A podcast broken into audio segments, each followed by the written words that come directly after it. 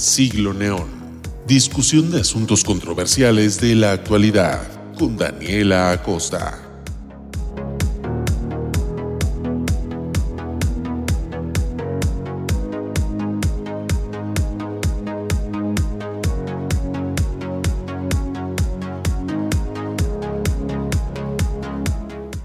Hola, buenas tardes. Estamos de regreso a una transmisión más de este su programa Siglo Neón. Hoy es jueves 25 de junio, onceavo aniversario luctuoso de Michael Jackson, por si alguien quería ese dato aleatorio.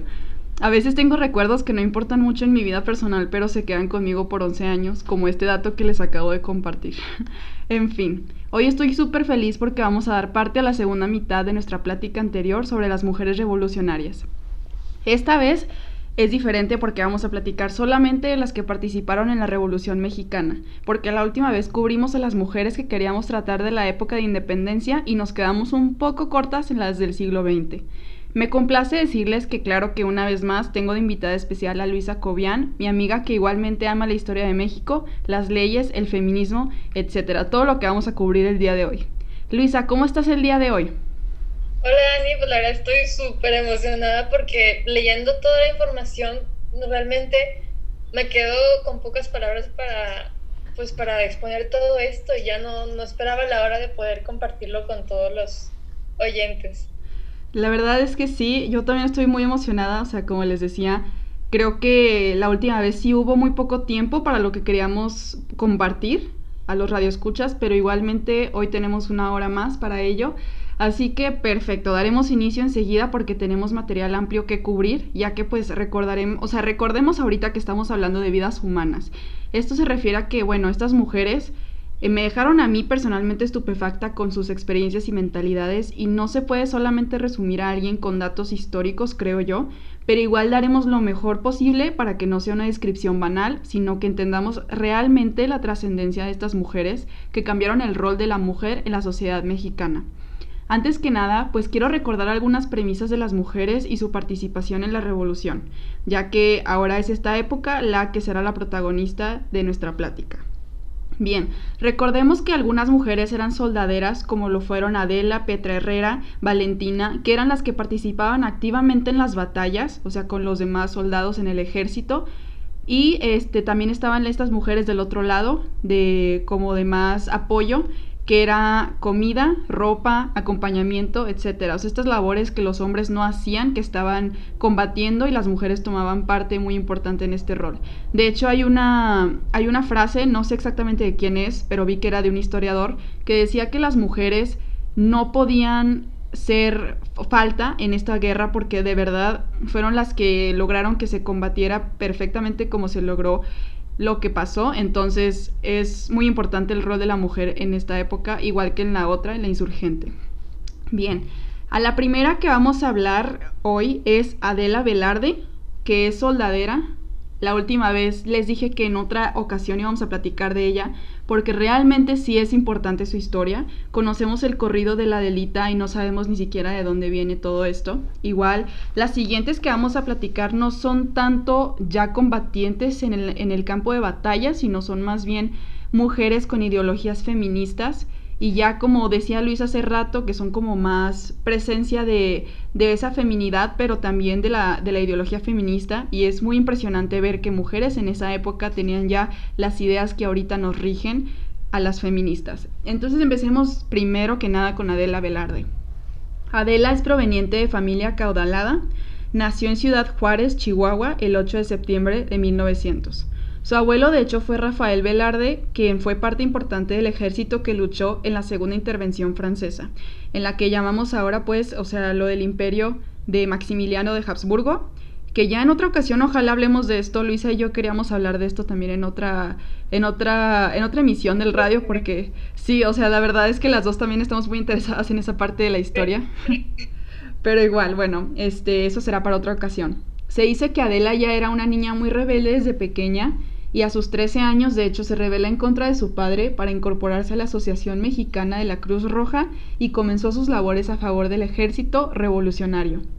Ante esto, en 1913 decide incluirse en los campos de batalla, aunque nunca descuidando su labor de enfermera. O sea, estaba entre, entre los dos entre las dos participaciones al mismo tiempo. Estaba en el campo y al mismo tiempo estaba curando a los heridos en la brigada sanitaria. Dicen que era una muchacha carismática, eficiente y era muy destacada en todo lo que hacía. En 1914, ella y el sargento Antonio Gil comienzan un romance. Este último era parte del ejército villista. Dicen que las circunstancias de la creación de, este corrido que conocemos no son exactas, o sea, no, no están seguros de cuándo fue el momento en el que se creó el corrido, pero se están dándole crédito a este hombre que pues la visitaba en el tren de la brigada sanitaria y se la cantaba desde afuera. Esta canción que según esto él creó. Igualmente, un año después, de manera romántica, se relata que su amado muere en los brazos, en sus brazos en una de las batallas, que fue la de la de Gómez Palacio. Ella termina su labor ya por el final de esa década y se va a vivir a la Ciudad de México y se vuelve mecanógrafa en la administración de correos. Algo que ocurrió con muchas de estas mujeres que sobrevivieron las guerras de la Revolución es que no las apoyaron hasta mucho después, ya hasta el final de sus vidas. Eso lo pudimos ver también la última vez que platicábamos de Petra, de Valentina, que realmente no se les dio el crédito de mujeres veteranas de la guerra y ya hasta casi al final de sus vidas les pudieron dar esta pensión o este apoyo económico en el que ellas pudieron tomar parte para poder vivir una vida mejor de la que tenían en ese momento. Entonces, el Congreso de la Unión le brinda una pensión a sus 60 años. El rol de las Adelitas para los soldados de la Revolución, pues vemos que es fundamental y aparte esta mujer pues inspira que ya no se le llamen solamente soldaderas, sino que se le llame Adelitas. Era una mujer muy querida en, el ejército de los revolucionarios, así que también se le atribuye pues todas estas facciones y estas características de una mujer muy valiente y aparte muy carismática, entonces se les empieza a llamar así, Adelitas, como las conocemos actualmente a las mujeres que participaron en la Revolución Mexicana. Algunas fuentes decían sobre un hijo que tuvo con Antonio, con el sargento, este, pero la verdad es que no pude encontrar mucha información de ello. Siento que esta mujer, como ya les había dicho, tiene muchos datos romantizados. O sea, realmente no hay como datos históricos concisos de muchas cosas como lo del hijo, pero se decía que este participó en la Segunda Guerra Mundial, o sea, que tuvo la, o sea, fue soldado en esta época, igual que su madre y su padre, pues imitando esta esta característica de, rebelión, de revolución, pero en sí no encontré mucha información de ello. Creo que tenemos la costumbre de siempre romantizar mucho a nuestros héroes o a las personas que participaron en la historia. Entonces, pues aquí vemos que esta es una más. Capaz si existió ese hijo, capaz si no. Realmente eso me gustaría indagar más, a ver si puedo encontrar un poco de ello, porque sería muy interesante.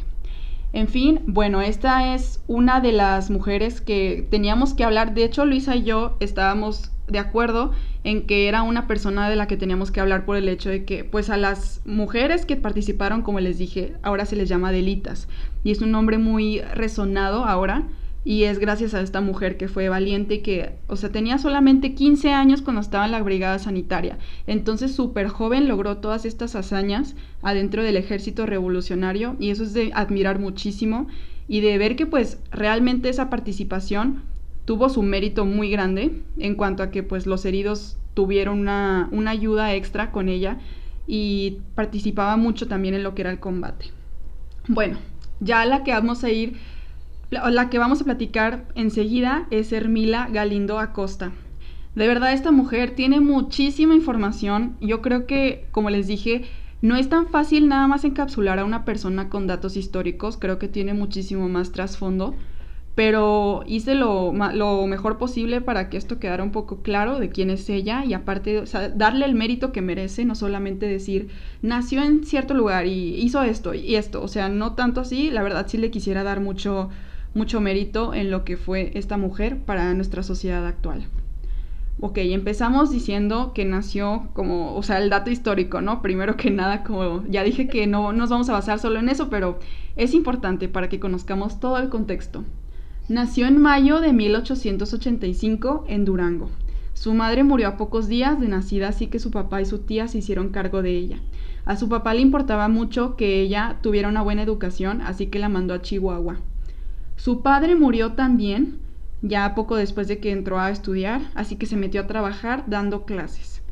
O sea, esta mujer se dedicó mucho a la docencia a lo largo de su vida que también es algo muy admirable porque gracias a ello pudo transmitir muchas ideas que ella tenía y que no eran tan fáciles de transmitir porque, por el hecho de ser mujer y porque era una época muy, muy tremenda para México. Bueno, seguimos con sus datos. De igual forma, Hermila no, no lograba la, o sea, no ignoraba la situación que estaba viviendo en México, la situación política, y estaba consciente de que el régimen de Díaz estaba dejando a la población en condiciones miserables. Hermila comienza a tener ideas democráticas, también uniéndose a los grupos que abogaban por esta causa. Hay un hecho muy singular que hace que Hermila tome muchísima más participación activa en esto de los clubes democráticos y maderistas, que es en 1909, en la ciudad de Torreón, Coahuila, se reúne un club de liberales recordando el natalicio de Benito Juárez, aclamando sus características de esta índole liberal, o sea, diciendo que pues lo que pensaba Benito Juárez era lo máximo de los ideales, y obviamente el presidente municipal, fiel seguidor de Díaz, que como ya hemos dicho, eh, los estados no eran soberanos en ese entonces, Díaz era el que tenía el control sobre sobre cada uno de los presidentes municipales, de los gobernadores más que nada. Lo mencioné en mi, en mi episodio de Francisco y Madero, de cómo el gobernador de Coahuila pues era Cárdenas, un hombre que eligió Díaz y pues de ahí Francisco y Madero pues detona todo este movimiento revolucionario. Y bueno, ya vemos aquí las consecuencias, ¿no? De toda esta falta de soberanía y de este centralismo. El presidente municipal pues le pareció ofensivo que al abogado Francisco Martínez proclamara tales ideales de esta índole como juaristas, entonces, frente a todos, haciéndolo, o sea, haciendo contreras a lo que realmente fundamentaba el régimen de Díaz. Así que este presidente municipal recoge el escrito de este abogado y se prohibió la publicación. Hermila, aquí es donde entra su papel fundamental y la primera vez que se le vio activamente participando, ella pues estaba en esta asamblea juarista entonces, con lo que sabía de taquigrafía, encapsuló todo lo que dijo el abogado Francisco Martínez y lo pasó a máquina en su casa. Y publicó este discurso dándole copias a la población, a todo el que se encontrara y que estuviera a favor de los clubes, o sea, que estuvieran los clubes antireleccionistas, pues ella fue distribuyendo estas copias. Se le considera partidaria del liberal, del bando liberal y valiente defensora de la libertad de expresión. Que esto es muy importante, lo de la libertad de expresión, porque verdaderamente eso no se respetaba en el régimen de Díaz, fue algo muy peleado en esa época, los 30 años que él estuvo en el poder, pues la libertad de expresión no existía prácticamente. Y ya habíamos hablado también de esto en el episodio de Francisco y Madero, pues no permitía a los clubes que eran de oposición hacia Díaz, que era un artículo de la Constitución los que protegía estos clubes ideológicos y políticos, pero igual Díaz violentó muchas veces lo que era la constitución y hasta sus propias leyes, como la ley de Noria, la revolución de Tuxtepec. Entonces ya Díaz que hiciera esto no era pues muy, muy sorprendente que digamos. Entonces estos clubes, que incluían al hijo de Benito Juárez de hecho, le empezaron a considerar una demócrata activa. Bueno, Hermila obviamente era maderista y primero que, que maderista fue reyista, que era de Bernardo Reyes, Después ya fue maderista cuando ganó la presidencia Francisco y Madero. Y cuando fue asesinado este mismo hombre, se unió a la causa de Carranza, eh, que era la revolucionaria igual, y combatiendo contra eh, Huerta. Que ya contamos esa historia y de Huerta y de cómo era el usurpador, pues realmente así se le llamaba por lo mismo. Y déjenme también les comento algo rápido sobre Carranza. O sea, Carranza no era la persona que más respetaban algunos revolucionarios después de que falleció Francisco y Madero. Por ejemplo, hay testimonios de Felipe Ángeles que no le agradaba mucho como esos comentarios o ese porte que tenía Venustiano Carranza, porque Carranza decía que respetaba mucho las ideologías de Francisco y Madero y su acción democrática, pero Villa y Felipe Ángeles, que eran parte muy importante de la revolución, nunca vieron este hincapié ideológico en Carranza. Entonces, sí es como un personaje muy controversial en esto. Era buen militar, era buen líder, pero ya con estos defectos ahí de por medio, como que los revolucionarios no estaban muy convencidos de ello. Igual eso será para otra ocasión, hablar sobre Carranza. Pero bueno, el, el, hecho es que esta mujer, Hermila, estaba ya incluida en este movimiento revolucionario que surgió después de la muerte de Madero. Y Carranza entonces la convierte en secretaria después de que escuchó sus discursos en su secretaria, Carranza después la convirtió en portavoz de la revolución en muchos estados de México. O sea, la mandaba a diferentes estados de la República para que compartiera esta ideología que tenía Carranza y este movimiento que se estaba creando en el norte del país gracias a este líder de Coahuila, Venustiano Carranza.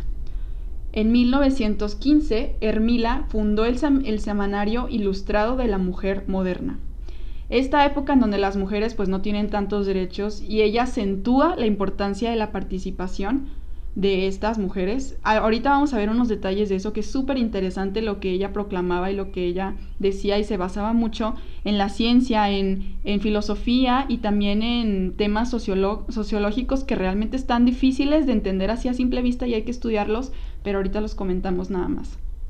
En 1916 fue el primer Congreso Feminista en Yucatán. Hermila no asistió, pero mandó un discurso llamado Monografía sobre la mujer. Este hablaba de la situación social de las mujeres en una época revolucionaria, aparte de su participación, que era tan importante en esta época de la revolución. Se hablaba también de la posibilidad de que se controlase la cantidad de hijos que las mujeres querían tener en base a educación sexual que se recibiera desde la época de secundaria. Entonces, se imaginarán que mucha gente pues sí se sacó de onda con estas ideas sobre la educación sexual. Era un momento muy conservador en las mentes de las personas, lo veían un poco inmoral que se hablara de estos temas. Aún todavía se habla así como tabú estos temas de la sexualidad. Entonces, de hecho, ayer estaba platicando de esto con, con mi papá y su esposa sobre los temas de la sexualidad que hasta el momento en México son como temas muy distanciados de nosotros, o sea, no los vemos como algo normal y luego por eso tenemos los problemas sociales que tenemos o el hecho de que pues las mujeres se embarazan y no saben cómo, cómo dejar de hacerlo, los hombres también no saben cómo dejar de, de tener hijos si es que no tienen esta educación sexual, no conocen su propia anatomía y ese tema lo quiero tocar en, otro, en otra transmisión de radio. La verdad es que sí me convencí de hablar de ello, de la educación sexual, porque se me hace muy importante y vean, desde esta época esta mujer está abogando por ello, porque es realmente muy importante. Bueno, entonces, eh, abogó fervientemente por la educación sexual, como les digo, y no se concretó. Claro que no se concretó en ese entonces, por lo, que les comento de que las personas todavía estaban muy cerradas a, a este tipo de ideas. En 1916 igual, Hermila viajó a otros países por propuesta de Carranza, para dar a conocer internacionalmente el ideario de la revolución. En Cuba dio seis conferencias y ella estaba llamando a todos los pueblos de América Latina, no solo Cuba, a que se unieran a este derrocamiento del imperialismo americano, que se me hace muy interesante.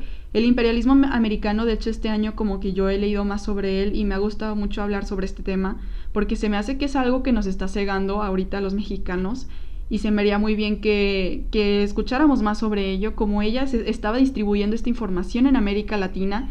Imagínense, ya van 100 años y seguimos en las mismas, o sea, seguimos con ese imperialismo y esa influencia de parte de, de Estados Unidos que no nos ha dejado a nosotros descansar y cada parte de nuestra historia tiene que ver con Estados Unidos siempre. Entonces no somos como uno, una nación misma, tenemos tantas influencias de todos lados que hacen que estas, estos problemas sociales ocurran, estos conflictos bélicos también pasen y es todo gracias a ello. Bueno, entonces, 1917, sabemos que fue hecha nuestra constitución, la que ahorita rige también. Ella mandó escritos para los diputados para que consideraran el brindarle el voto a la mujer. Estos que le respondieron, pues obviamente le dijeron que las mujeres no estaban preparadas para ello, que todavía no era tiempo, y que pues básicamente nunca sería tiempo, ¿no? Para, para los hombres en esa época. Entonces, Carranza tenía más planes para ella después de esto, pero no pudieron ser efectuados porque Obregón y de la Huerta conspiraron para asesinar a Carranza y murió en 1920, asesinado por ellos. Hermila abandona la política porque está gravemente entristecida sobre este hecho. Otro presidente más que fallece, otro líder de la revolución que, es asesinado sin escrúpulos, entonces abandona la política pero no abandona los escritos revolucionarios. Se casó en 1923 y se mudó a Estados Unidos. Tuvo dos hijas. Regresó a México para ser testigo que en 1953 al fin se aprobó el voto de la mujer.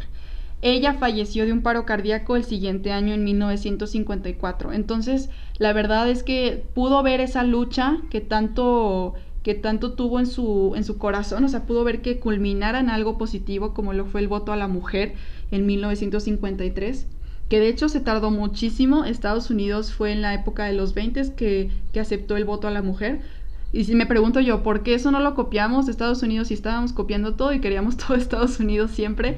Eso no fue algo que nosotros pudimos incluir también en nuestra constitución hasta 1953. Entonces, bueno, encapsulando un poco lo que fue esta mujer para la historia de México es que también fue la primera mujer candidata a diputada federal en México. Ella hablaba mucho del divorcio, de la sexualidad, de la religión, como ya les he comentado, y de hecho la ley de divorcio se aplicó en 1914, que fue en esta época donde ella estaba uniéndose a, a Carranza. Creo que tuvo que ver mucho la influencia que ella hacía con sus escritos y su política hay un comentario acerca de por qué las mujeres no debían de votar en esa época. Decían algunas, hasta mujeres decían, que había una diferencia en la masa cerebral de las mujeres y de los hombres, que esto se creyó por muchísimo tiempo, y se decía que eso era lo que ocasionaba que las mujeres no fueran tan inteligentes o tan aptas para poder concretar un voto para la nación, que era simplemente una excusa machista, obviamente, o sea, eso no es cierto, porque en este mismo Congreso de Yucatán se compararon dos cerebros de dos hombres muy valiosos en, el ámbito intelectual y eran de diferentes pesos, o sea, realmente no tenía nada que ver ello y ella misma lo, lo, hizo saber así de esto no es lo que está ocasionando que las mujeres no voten, o sea, es otra cosa que ella no decía con sus letras, pero sí sabíamos todos que era esa cultura machista que siempre nos ha perseguido aquí en este país.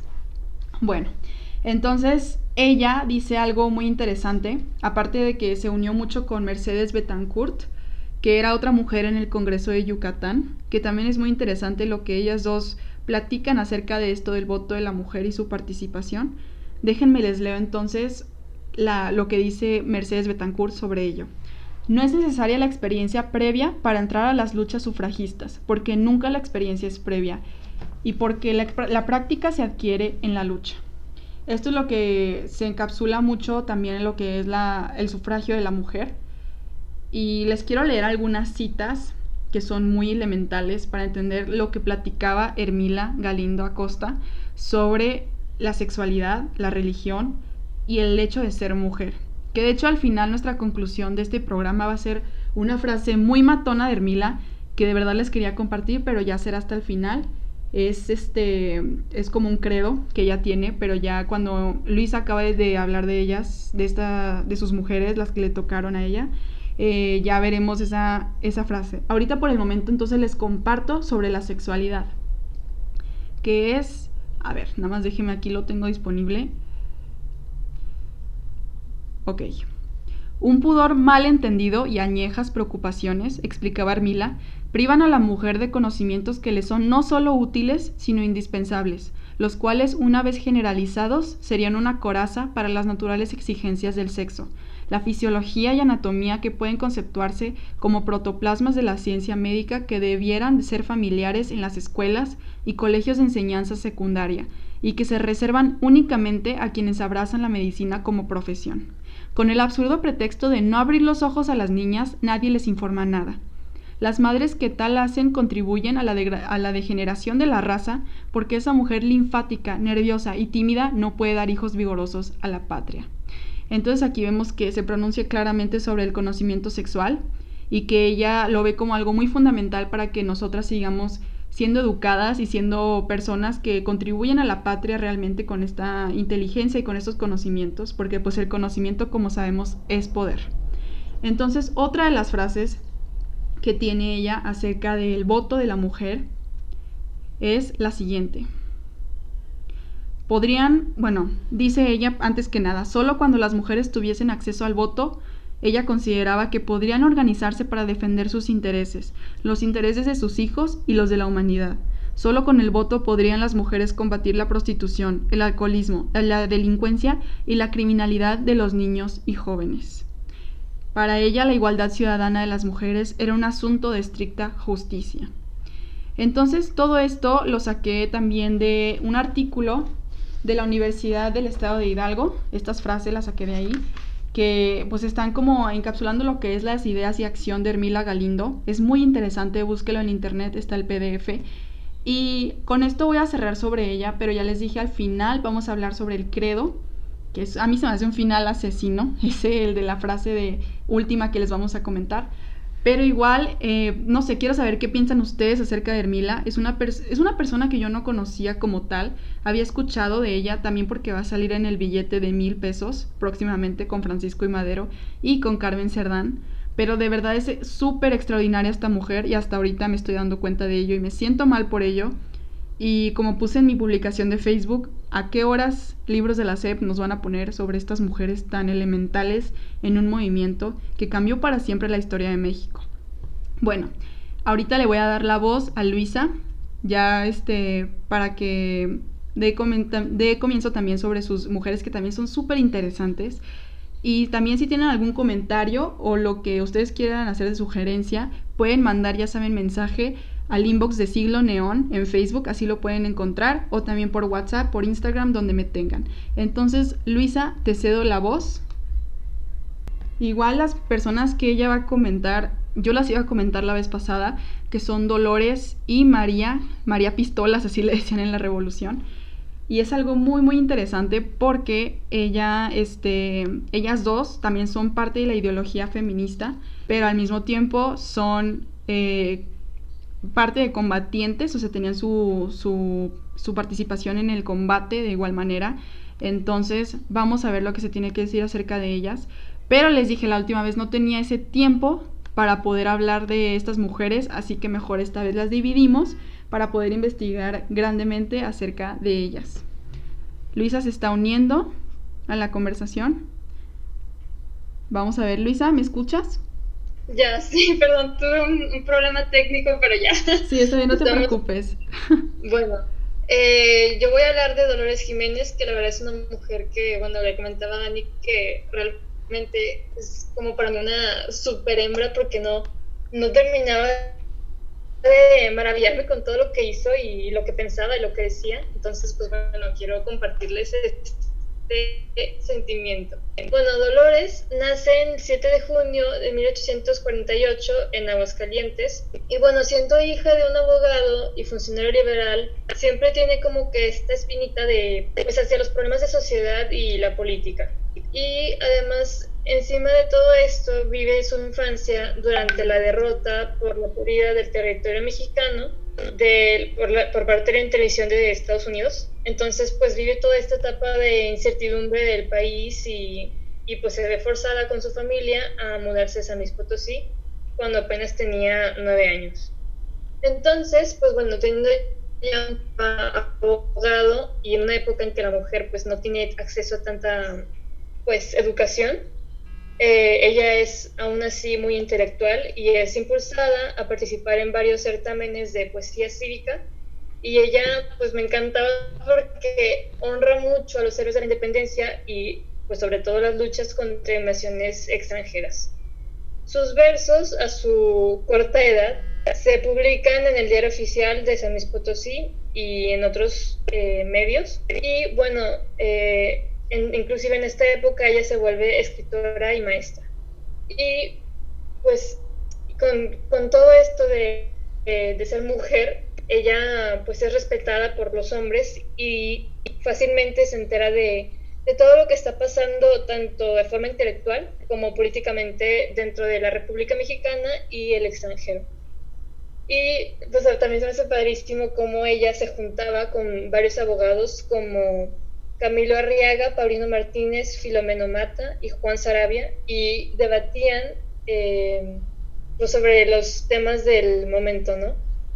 Y bueno, en, toda esta época, como tú ya lo habías mencionado, nacen los clubes que son eh, liberales, que se dan en toda la República, y en estos clubes pues nace mucho este como, pues la unión de opinión que es recuperar los ideales de la independencia la Constitución de 1857 y de las leyes de reforma. Y en el, en el mismo club de San Luis Potosí nace el Congreso Liberal.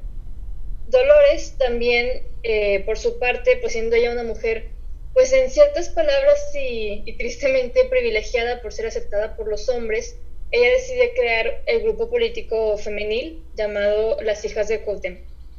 Y bueno, eh, tomando en cuenta toda esta persecución y que eran como, pues estos revolucionarios están, pues, sometidos a la persecución del Congreso Liberal en 1901 y varios eh, tienen que trasladarse a la Ciudad de México por su propia seguridad.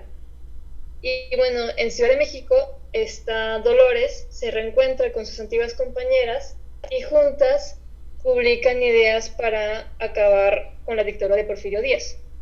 Pero bueno, esto como que la fuerza un poco llevar un estilo de vida un tanto clandestino porque pues junto con sus compañeras cambian mucho de identidades, de domicilios, para evitar pues ser arrestadas y pues tristemente no lo consiguen y sí son arrestadas en varias ocasiones. Y bueno, en 1910 ya con todo este, pues a punto de estallar la revolución, ella ya es identificada como una opositora del régimen de Díaz, de toda esta, pues básicamente dictadura y este, ya impulsa la agrupación socialista, las socialistas mexicanas, o sea, totalmente feministas, mujeres este, que, que tienen mucho que decir y demasiado que compartir, que, que dejando de lado ser mujer, pues tienen que decirlo. Y bueno, ya al estallar la revolución, ella participa del lado de Francisco y Madero y ella redacta el plan político y social de Tacubaya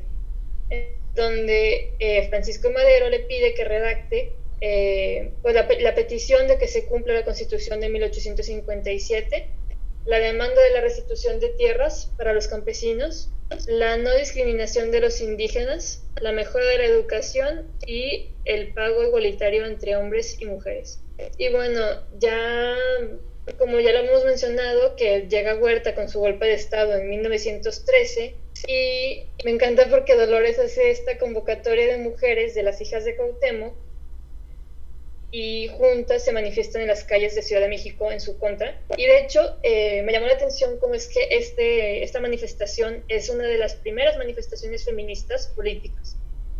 Entonces, eh, pues, bueno, por causas eh, ajenas, Dolores se ve forzada, bueno, forzada porque realmente siento que lo hizo con demasiada, pues, amor y pasión, pero bueno, toma las riendas del diario La Voz de Juárez y se dedica a defender la causa zapatista ya después de, de la muerte de Francisco y Madero y publica eh, actas escritas por el mismo Zapata. Y bueno, debido a esto es apresada junto con otras mujeres y son enviadas a la cárcel de Belén, que de hecho buscando este dato, la cárcel de Belén se convirtió en una de las cárceles más crueles, eh, no sé si del mundo o de Latinoamérica, de, pues, de pura tortura y totalmente violaciones contra los derechos humanos. Y pues bueno, aquí fue como los, el nacimiento de, de esta crueldad y ella fue enviada ahí junto con estas otras mujeres revolucionarias y, bueno, em, ahí son interrogadas, son aisladas y presionadas para pues que, expongan cualquier información sobre el tema y claro que pues no lo, no lo logran, ¿no? Y bueno, a mí me llamó muchísimo la atención cómo es que Dolores en este momento tenía 65 años, o sea, ya era una señora que tú dices, bueno, como, como que ya después de todo lo que aportaste ya no es necesario que sigas, pero ella todavía seguía ahí, entonces pues sí es demasiado impresionante. Y bueno, eso no es todo, hay más. Y es que eh, ella apoya a Zapata y a sus ideales, y bueno, Zapata incluso la invita a sus filas zapatistas y le pide que escriba el premio a la publicación del plan de Ayala. Y bueno, durante toda la guerra, Dolores huye y se refugia en las montañas podrido al, al peligro que conllevaba ser parte del movimiento zapatista. Y me encanta porque en, este, en esta etapa de su vida, a sus 65 ella convive demasiado con indígenas y con estos otros hombres zapatistas, hasta la muerte de Zapata, claro, en 1919. Y esto como que le saca esta nueva pasión por colaborar más en la educación rural y, y, pues darle esta, pues, la misma educación de los, de los indígenas para, pues sí, la igualdad, básicamente. Ella creía muchísimo en el socialismo y inclusive la, hace como adoptar este estilo de vida casi en la pobreza con tal de cumplir esta vocación. Y bueno, finalmente ella muere en 1925 a sus 67 años y deja atrás montonales de intelectuales revolucionarias, íntegras y feministas. Y bueno, eh, mi segunda persona es María Arias Bernal, mejor conocida como María Pistolas. Está padrísimo ese nombre. Perdón, está padrísimo ese nombre, es que te tenía en silencio, pero está padrísimo el nombre de María Pistolas. Y también, bueno, vamos a conocer cómo es que, María Arias Bernal nace en la Ciudad de México en 1884, ¿sí me escucho? Sí. Ok. Y en 1904 se gradúa de, de, la profesión de maestra de la misma escuela que Eulalia Guzmán, Dolores Sotomayor, y no llega a trabajar hasta 1909, ya como que teniendo, pues no, no por decir así su especialidad, pero ya como que totalmente lista y con todas las bases. Y bueno, tomando en cuenta como que la matemática eh, ya tenía ella pues 25 años y se convierte a esta edad en subdirectora de la escuela, corregidora de Querétaro, y en este momento ella se, se apega al, al movimiento maderista y participa en la unidad educativa de la, alfabetización y se convierte en la secretaria privada de Sara Pérez de Madero, quien es pues no más ni menos que la esposa del presidente Francisco Madero. Y bueno, junto, por otra parte, junto con otra compañera, ella promueve el trabajo de la Cruz Blanca, neutral, y inclusive a la hora que, que Victoriano Huerta hace este golpe de Estado, ella junto con Eulalia Guzmán le piden, bueno, se dice que sacan una cita con Huerta para, pues básicamente rogarle que los liberen.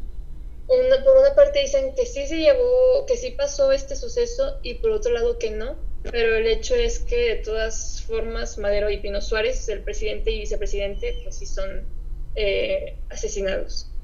Continúo diciendo que, que igual ella adopta esta lucha para derrocar al huertismo y en 1913 funda el Club Femenil Lealtad, o sea, igualmente totalmente feminista, y con la colaboración de Dolores Sotomayor, Inés Malváez y María Luisa Rojas, eh, funda bueno, el Club Femenil y se enseña ahí eh, historia, matemáticas, lectoescritura y labores manuales como el bordado del tejido. O sea, como que ella decide dar las bases a lo que es eh, pues una educación básica y por otra parte pues adopta todavía esto de pues un poco femenino de aprender a, el bordado y el tejido, ¿no? Entonces, eh, ya ella como llevando a cabo toda esta, por decir, siendo la cabeza de esta escuela, por otra parte, sigue organizando manifestaciones semanales y en, estos, en estas manifestaciones ella da discursos y lee poemas en contra del huertismo. Y me encanta porque en una de estas ella se como, como vigila, vigila muchísimo lo que es la tumba de Madero y Pino Suárez. Y aquí es donde se da el episodio en que eh, Jorge Huerta, el hijo de Victoriano, llega a la tumba de Madero intenta vandalizarla y pues claro que, esta, esta mujer le vale totalmente y lo ataca directamente, por lo cual es arrestada. Y en agosto, esto pasa en 1913, por lo cual en agosto de 1914 Álvaro Obregón, cuando va al panteón a, a visitar las tumbas y se encuentra a María Pistolas, le dice, la verdad no estoy segura si sea realmente pues estas, estas mismas palabras, pero quiero pensar que sí, que le da una pistola y le dice, esta arma que ha servido para defender la causa del pueblo, la entrego a esta valerosa joven porque aquí en México solo puede ser confiada en manos de mujeres. Quiero pensar que eso fue lo que dijo, pero siento que es demasiado, demasiado bueno para ser verdad. y María regresa pues, a lo que es todo el mantenimiento de la escuela y asume la dirección de la escuela normal y en 1920 se jubila y la verdad estaba súper joven, en 1924 tendría 40 años, 1920 38, se jubila y bueno, sus últimos tres años los dedica al altruismo y muere súper joven en 1923 en la Ciudad de México. Wow, neta, a mí me impresiona tanto que estas mujeres se quedan en el olvido. O sea, en serio, ve lo que acabas de contar, una historia completamente diferente a la de una de las mujeres que yo conté. Y definitivamente, o sea, aunque tengan las mismas ideologías, tengan el mismo sentimiento nacionalista y feminista, pues no, o sea, son diferentes historias, son diferentes circunstancias. Y así es como nosotros nos damos cuenta que pues no todo está contado en la historia, ¿sabes? O sea, hay cosas que de verdad nos hace falta conocer más a fondo y esto del feminismo se me hace completamente, o sea, wow, importantísimo, porque no sabemos los cimientos exactamente en México hasta que conocemos verdaderamente a todas estas mujeres. O sea, este, este hecho del feminismo, pues obviamente ya había empezado antes, con las sufragistas en diferentes partes del mundo, pero aquí en México, pues las pioneras, o sea, así se les llama, las pioneras del feminismo, pues son estas mujeres. O sea, la que yo platiqué, que fue Hermila Galindo, pues ella de hecho sí es llamada pionera feminista de este país. O sea, y qué valiente ser de las primeras mujeres que hablan sobre ello, que se dedica a hablar sobre la sexualidad, la religión, temas tabús, que todavía son tabús que no podemos hablar en las mesas con nuestros familiares porque se desata aquí una guerra. Entonces, o sea, imagínense, una mujer en esa época se levanta y dice, yo quiero esto para las mujeres porque somos capaces. Entonces, déjenme les leo lo que es el credo de Hermila Galindo para que vean de lo que, o sea, ya enrolando todo lo que es este movimiento feminista de estas mujeres, déjenme se los leo para que se den cuenta de lo que estamos hablando.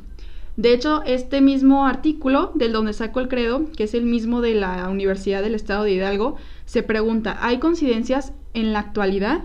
Y eso es lo que quiero que ustedes mediten ahorita, que si hay coincidencias en la realidad en la época contemporánea con lo que ella plantea aquí. Ella dice, creo firmemente, intensamente, que la mujer es digna de la mejor suerte que aquella que le han deparado. Quizá por egoísmo ingénito, las legislaciones de todas las épocas anteriores a la presente.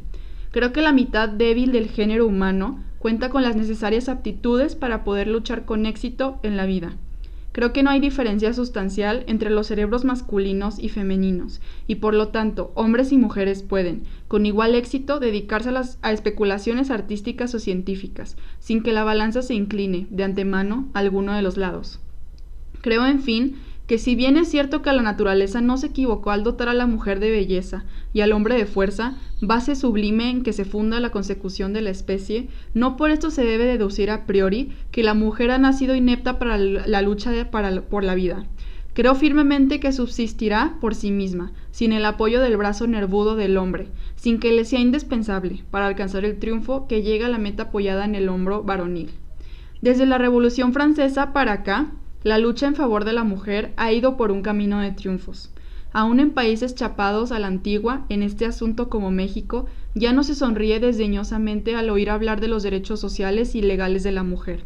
Ya no se tiene como verdad incontrovertible que la mujer solo sirve para dar besos o para lavar pañales.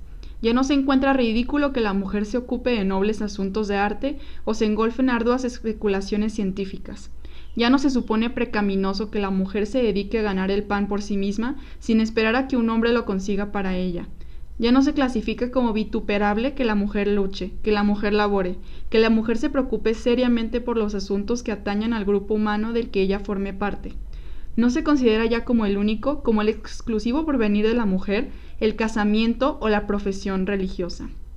Hogar o convento podrán ser para algunas mujeres el fin a que aspiren, de allí que deba educarse racionalmente a la mujer, no sólo para que se defienda ella misma, a sí misma, sino para que defienda a sus descendientes, que es su papel en la vida humana. Lisa, ¿tú qué piensas de este credo último? Si es que lo escuchaste bien.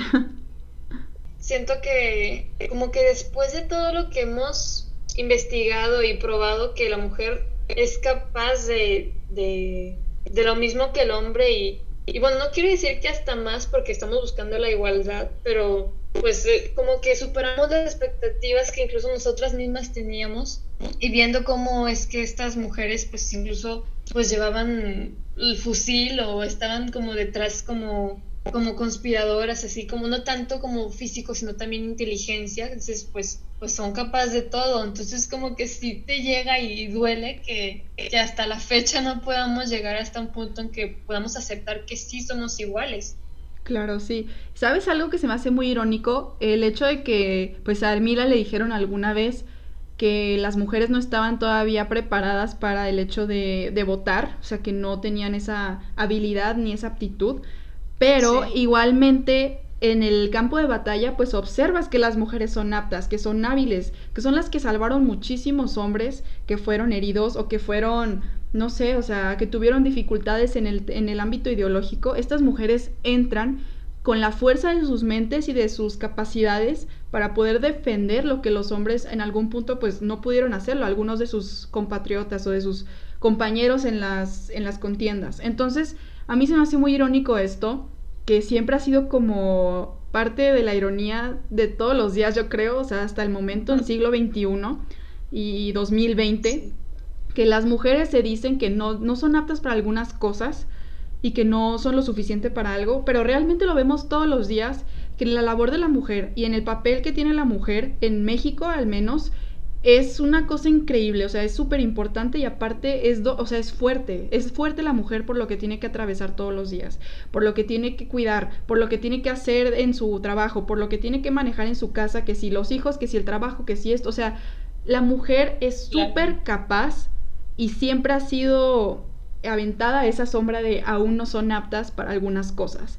Pero aquí claro que vemos el, el, ejemplo más valioso de lo que las mujeres han sido capaces desde siempre, que no eran solamente, como dice Hermila, no eran figuras de belleza solamente, o sea, las mujeres son muchísimo más y no necesitan ese brazo varonil o ese hombro varonil para que las apoye, sino esa mujer ya se tiene que, que desarrollar por sí misma y no hay nada de malo en ello. Entonces, wow, o sea, imagínate esto.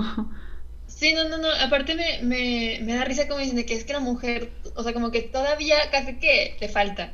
Y tú dices, bueno, o sea, después de que viene casi que de pelear, encima todavía tiene esta personalidad, pues, humana de decir, bueno, ¿en qué te ayudo? ¿Sabes? Como muchas veíamos en varias biografías que, que pues ahí no acaba el trabajo como la mujer, así que llega del trabajo y dice, bueno, ahora hay que hacer la comida, hay que lavar la ropa, tal, tal, tal.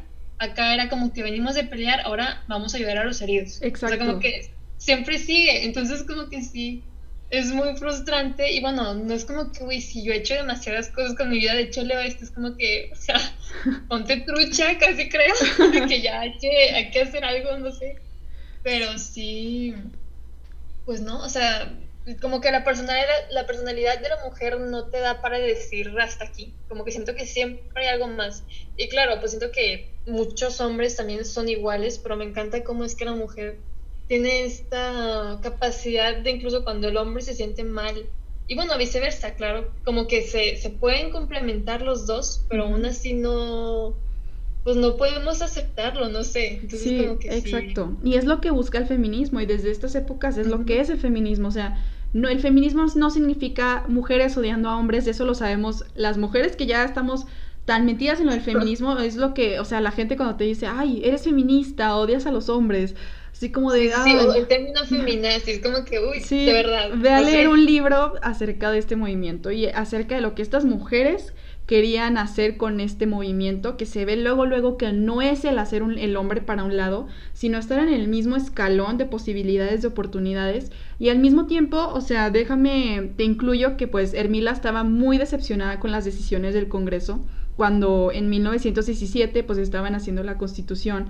y no aceptaron esta esta propuesta de ella de que a la mujer se le brindara el voto, pues obviamente estaba muy decepcionada. Ella como persona que participó con Huerta, que fue este el portavoz de los idearios revolucionarios a lo largo de los países de Latinoamérica, ¿cómo le van a decir a ella que no es apta? Y se lo digo pues para muchas mujeres, ¿no? ¿Cómo, no, ¿Cómo les van a decir que no son aptas si volteas hacia atrás y ves todo lo que hemos logrado a lo largo del tiempo? O sea, realmente es revolucionario e impresionante. Entonces sí, o sea, qué padre que tuvimos la oportunidad de hablar de todas ellas. Pero igual, este, no sé, ¿a ti cuál fue tu favorita? Que te acuerdes ahorita cuál fue tu favorita.